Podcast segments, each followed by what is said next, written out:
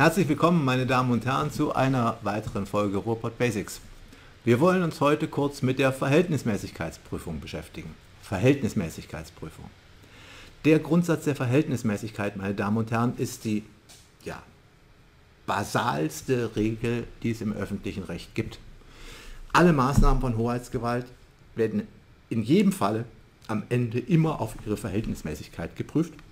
Und das ist einer der wichtigsten Korrekturmaßnahmen für möglicherweise eigentlich ja rechtmäßige, aber dann doch irgendwie merkwürdige Maßnahmen.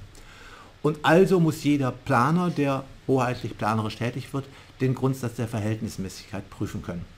Und das passiert in vier Schritten. Erstens, Sie brauchen ein legitimes Ziel für Ihre Maßnahme. Das, die Maßnahme muss zur Verfolgung eines legitimen Ziels dienen. Ein legitimes Ziel ist ein Ziel, ähm, das jedenfalls mit der Rechtsordnung vereinbar ist. Zweitens, die Maßnahme muss geeignet sein, um dieses Ziel zu erreichen. Das heißt, die Maßnahme muss mit hinreichender Aussicht auf Erfolg das Ziel erreichen können. Drittens, die Maßnahme muss erforderlich sein. Das heißt, von allen gleichermaßen geeigneten Maßnahmen muss die Maßnahme gewählt werden, die die Rechte der Bürger am wenigsten beeinträchtigt. Das mildeste geeignete Mittel. Deshalb nennen wir diese Prüfungsstufe Erforderlichkeit auch Übermaßverbot. Sie dürfen nicht übermäßig in die Rechte eingreifen, also nicht so in die Rechte der Bürger eingreifen, wie das zur Erreichung des Ziels gar nicht erforderlich ist. Das ist die dritte Stufe. Und die vierte Stufe ist dann die Verhältnismäßigkeit im engeren Sinne, Zumutbarkeit oder Angemessenheit. Da geht es um die Zweck-Mittel-Relation.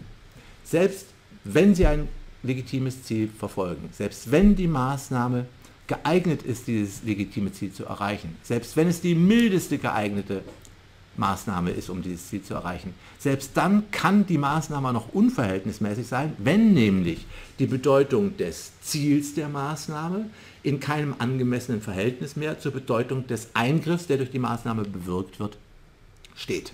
Wenn also Sie zur Erreichung mehr oder weniger randständiger Ziele zentrale Rechtspositionen des Bürgers in Anspruch nehmen, dann stellt sich die Frage der Verhältnismäßigkeit im engeren Sinne.